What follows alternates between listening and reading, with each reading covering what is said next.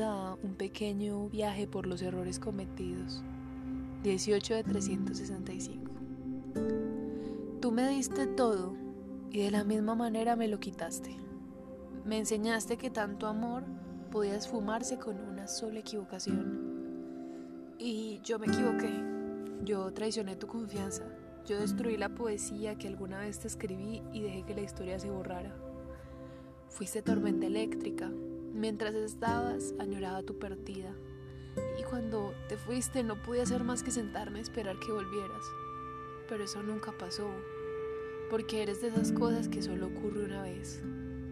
Y yo nunca superé que fuera tan tonta, que no supiera en su momento valorar, que aquella madrugada te hubiera dejado ir sin que tuvieras claro que sentía haberte engañado, que los brazos del otro nunca me llenaron, Solo fueron una excusa para olvidar lo gigante que me sentía en los tuyos.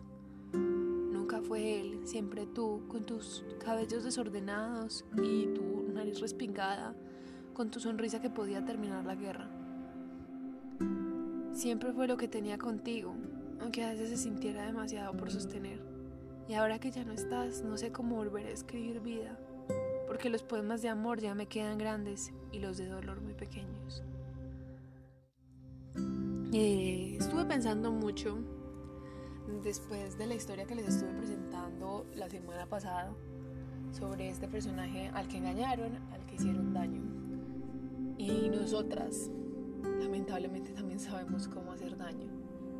Cómo hacer daño el fuerte cómo hacer daño el devastador. Me estuve planteando mucho cómo escribir esto porque no quiero tocar sensibilidades, pero las mujeres también engañan y los hombres también sufren. Y hay algo que queda para uno cuando uno se equivoca y cuando uno le embarra y dice ese vacío horrible, cuando uno se da cuenta que fue lo que perdió. Porque empieza la añoranza, uno empieza a decir, yo soy un pendejo, yo siempre hago las cosas mal, ¿cómo me voy a tirar lo mejor que tenía en la vida por un error de una sola vez?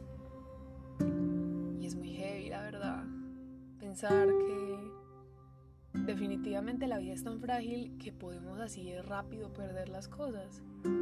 Las personas, como les venía diciendo, no son permanentes.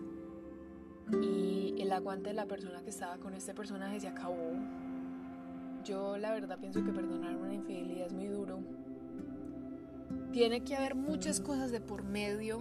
La verdad no sé decirles cuáles para uno decir, listo, yo yo perdono esto, hagámoslo, intentémoslo de nuevo. Tienen que haber muchas condiciones y muchos términos para que eso se dé.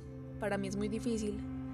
Y una cosa que puede parecer muy pequeña, muy insignificante, como lo es esto, puede destruir un montón de amor bonito que se está cultivando.